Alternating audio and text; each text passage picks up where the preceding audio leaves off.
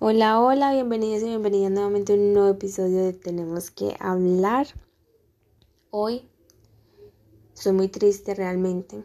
Vamos a hablar de un tema que me pone, me, me eriza la piel realmente. Porque vamos a hablar de lo que está pasando en Colombia. En Colombia, para los que no saben, hay un estallido social. Pero más que el estallido social, hay una vulneración de derechos impresionante y también violaciones a las niñas, a las chicas. El día de hoy vamos a hablar de ellas, las que ya no están.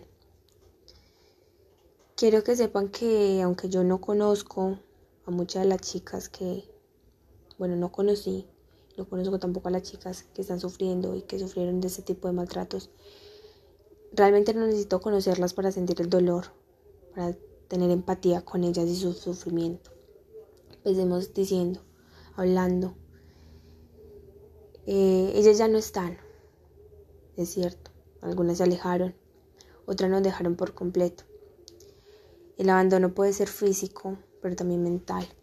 Están presentes, pero a la vez no.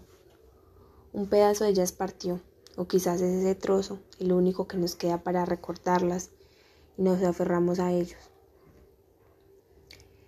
En muchísimos casos nos las quitaron, arrebatadas abruptamente. Otras lograron escapar, pero las persiguen, tanto sus sueños, tanto en el fondo de sus mentes. Por eso, muchas deciden irse, cuerpos presentes y mentes ausentes. Y si las tenemos enfrente, probablemente han cambiado. Son distintas. A lo mejor comen menos o más. Duermen poco o demasiado. Las risas y sonrisas van y vienen, las palabras sobran o faltan.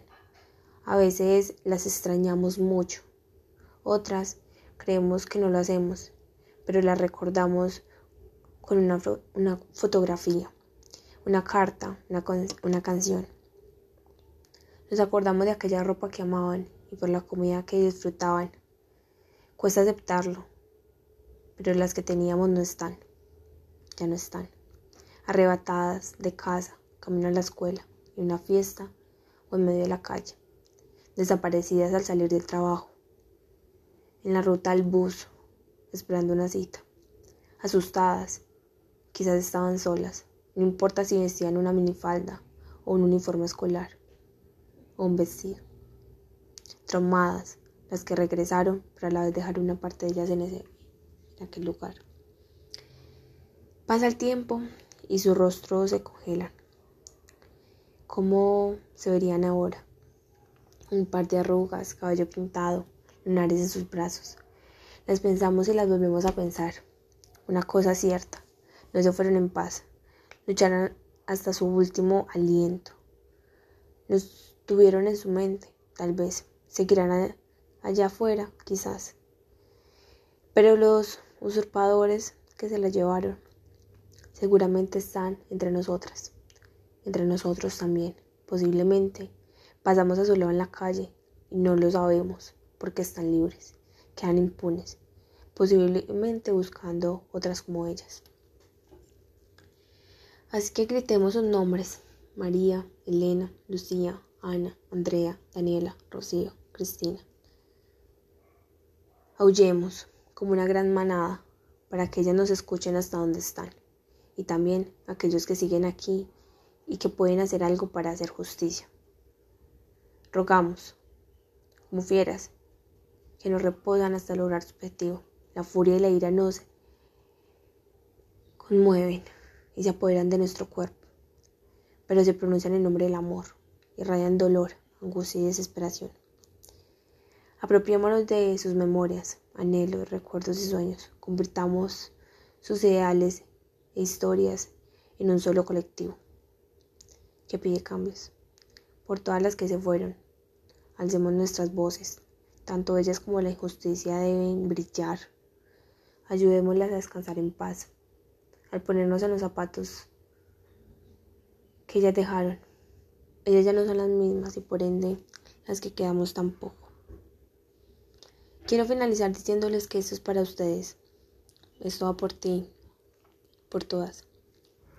Esto va por ti, mujer que sales conmigo a la calle.